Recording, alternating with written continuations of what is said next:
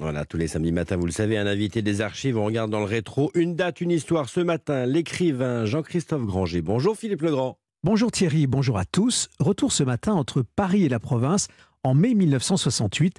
Bonjour Jean-Christophe Granger. Bonjour Philippe. Écrivain récompensé, surtout l'un des auteurs préférés des Français, vous avez parcouru le monde pendant des années pour y trouver la matière de vos livres. Jean-Christophe Granger, vos ouvrages sont des best-sellers, même si vous répétez qu'il n'y a pas de recette, il y a dans votre plume un souffle qui interpelle, qui attire comme un aimant, qui dérange parfois, comme dans votre nouveau roman Les Promises. Personne n'a oublié l'adaptation au cinéma des Rivières pourpres, un livre devenu un film qui a touché près de 4 millions de spectateurs. Ce matin, vous avez choisi de revenir sur mai 60 sous les pavés, la plage, disait-on, sur les barricades, face à un vent de révolte. Le chef étoilé Pierre Gagnère en donnait récemment sa version sur Europe 1. C'est le basculement d'une société qui n'avait pas beaucoup bougé depuis la guerre. L'amour libre, euh, l'amour sous les pavés, euh, la plage est pas loin, euh, cette espèce de, de recherche absolue, de l'hédonisme. Vous aviez 7 ans, Jean-Christophe Granger, à cette époque, dans ce mai 68 qu'évoque Pierre Gagnère à sa façon. Est-ce que vous vous retrouvez dans ces mots? Je dois dire euh, très honnêtement que aujourd'hui j'ai bien potassé la question. Je suis un peu déçu parce qu'en réalité, mes 68. Euh, Ce qu'on en raconte aujourd'hui avec le décalage, le recul, c'est pas tout à fait ça? C'est un événement. Quoi. Quand vous lisez noir sur blanc ce qui s'est passé, pourquoi les étudiants faisaient des manifestations. Pourquoi il y a eu Occuper la Sorbonne et d'autres universités, Nanterre par exemple. Il y avait à peine des raisons. C'était vraiment euh, une volonté de tout casser, euh, euh, tout à fait gratuite. alors un coup, c'est parce qu'il y avait un collègue qui passait en conseil de discipline. Alors bon, on cassait tout. Un coup, c'est parce que les dortoirs étaient pas mixtes. Alors bon, on cassait tout. Alors si vous voulez, il y a une sauce inouïe sur mai 68 qui recouvre le fait que les, les revendications des étudiants étaient infime, grotesque. C'est assez incroyable cet événement parce que on, a retenu finalement le bruit tout autour et on a oublié le cœur du de l'événement qui, qui n'est pas un événement en réalité. Alors c'est vrai qu'il y avait sans doute un ennui à cette époque-là, un ras-le-bol, et puis que les jeunes, bon, aspiraient à évoluer. Mais, mais la mode a évolué. L'évolution Les écrivains ont pris les positions, les philosophes l'évolution aurait pu se faire honnêtement sans les pavés qui ont servi absolument à rien. Et, c'est vrai que bon, bah depuis alors maintenant 50 ans, il y a une complaisance à parler de, ce mai 68 qui, qui, signifie un tournant. Mais encore une fois, quand vous regardez euh, les mouvements de la mode à l'époque, etc., c'était des mouvements de toute façon qui étaient qui étaient dans l'air. Vous voyez, c'est comme si on disait euh, euh, que je sais pas, tout d'un coup, les, les vestes à épaulettes des années 80 auraient nécessité des manifestations absolument incroyables pour c'est pas vrai. Mais c'était dans l'air. Les femmes étaient aussi euh, oui, mais après, sur les barricades. Pas, du tout pour 68. Ah non, non, non, c'était pas du tout un mouvement féministe. Ah, Marguerite Duras Non, mais Marguerite, Duras a pris Duras euh, position a aussi. là. à la guerre de 40, tout le temps. Vous en avez parlé avec euh, Cohn-Bendit Parce qu'il est quand même très présent dans, dans ah, cette alors histoire. J'ai énormément de sympathie pour Cohn-Bendit et j'ai acheté son livre de l'époque. Et je crois que, justement, c'est un des types qui a le plus de recul là-dessus.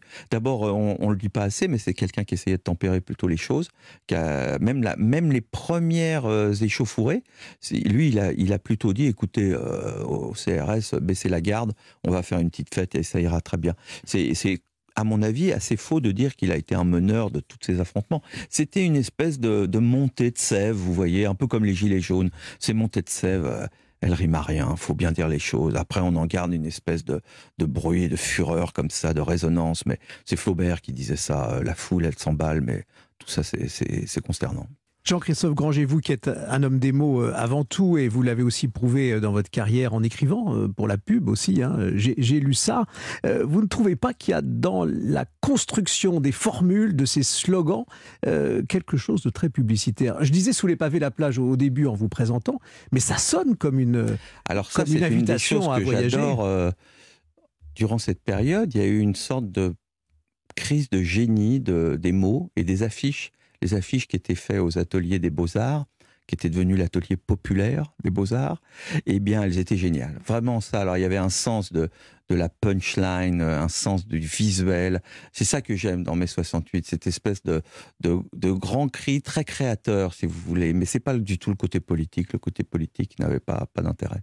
Sous les pavés de Berlin, pourrions-nous dire, pour faire une transition avec votre livre Les, Promises, euh, sous les pavés de Berlin, justement, il y avait ces, dames du Reich que vous, vous racontez, que vous mettez en scène. Elles sont belles et insouciantes, euh, c'est ce, que, ce que vous nous dites, vous les mettez en scène. Le fond l'histoire est terrible. Oui, alors je voulais mettre en scène ces femmes légères, euh, épouses de dignitaires nazis qui un peu dansent. On les connaît mal d'ailleurs. Elles hein. dansent sur un volcan, si vous voulez. Elles boivent du champagne l'après-midi à l'hôtel Adlon, euh, alors que quand même la guerre euh, va être déclarée. La guerre est déclarée dans mon livre.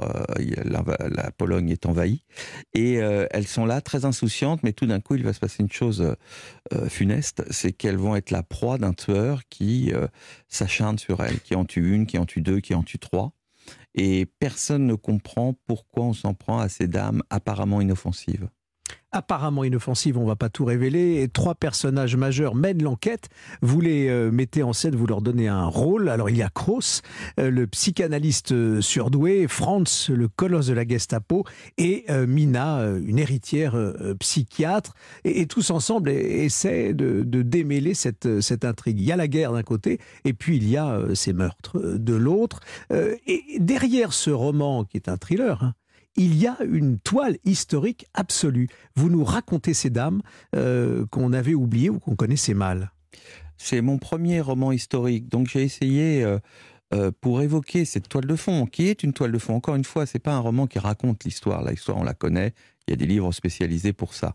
Moi, j'ai une vraie enquête policière qui prend place dans ce décor très particulier. On sent derrière l'écrivain, le journaliste que vous avez été, que vous êtes euh, encore, on l'est à vie. Hein. Quand on l'est une fois, on l'est toujours. Euh, on sent que vous êtes parti enquêter quand même là aussi vous-même, hein, euh, plongé dans les, dans les archives. vous avez été à Berlin? Pour dire la vérité, quand j'allais partir à Berlin, il y a eu le confinement. Donc j'ai dû rester à la maison et bien m'en après parce que finalement le Berlin actuel n'a plus rien du à voir avec le Berlin de l'époque a été entièrement détruit. Et là, j'ai dû plutôt euh, plonger dans la documentation, acheter des livres euh, par correspondance, parce que ça, ça marchait encore pendant le, confinement. Et là, j'ai plongé dans les, journaux d'auteurs qui vivaient à Berlin à cette époque-là. Euh, j'ai plongé dans les livres d'études très, très poussés. Il y a une documentation incroyable sur le nazisme. Et j'ai pu peu à peu, avec des vieilles cartes, des archives, reconstituer le Berlin de l'époque et essayer de le faire sentir à mon lecteur avec chaque petit détail que j'ai essayé de soigner et de fouiller. Parce que moi, ce que j'aime, c'est surprendre mon lecteur en dehors de l'enquête policière avec des petits détails, des petites euh, informations que le lecteur ne connaît pas. Et là, avec un roman historique, j'ai découvert que c'était un matériau foisonnant passionnant et j'ai été très heureux de ça. C'est pour ça que je continue sur la, la veine historique avec mai 68. Mai 68, c'était euh, votre choix, votre date. Euh, on va se, se, quitter euh, après nous avoir dit quelques mots sur Les Promises, votre roman aux éditions Albin Michel. On va se quitter avec Les Passantes, qui est dans votre playlist. C'est votre choix musical, Les Passantes de Georges Brassens. Merci d'être venu sur Europe 1. À bientôt, Jean-Christophe Granger. Au revoir. Je veux dédier ce poème à toutes les femmes qu'on aime pendant quelques instants secrets. À celles qu'on connaît à peine, qu'un destin différent entraîne et qu'on ne retrouve jamais. À celle qu'on voit apparaître une seconde à sa fenêtre et qui preste s'évanouit. Je veux dédier ce poème à toutes les femmes qu'on aime pendant quelques instants secrets, que c'est beau. Les passantes, Georges Brassens, c'était le choix de Jean-Christophe Granger, l'invité ce matin de Philippe Legrand.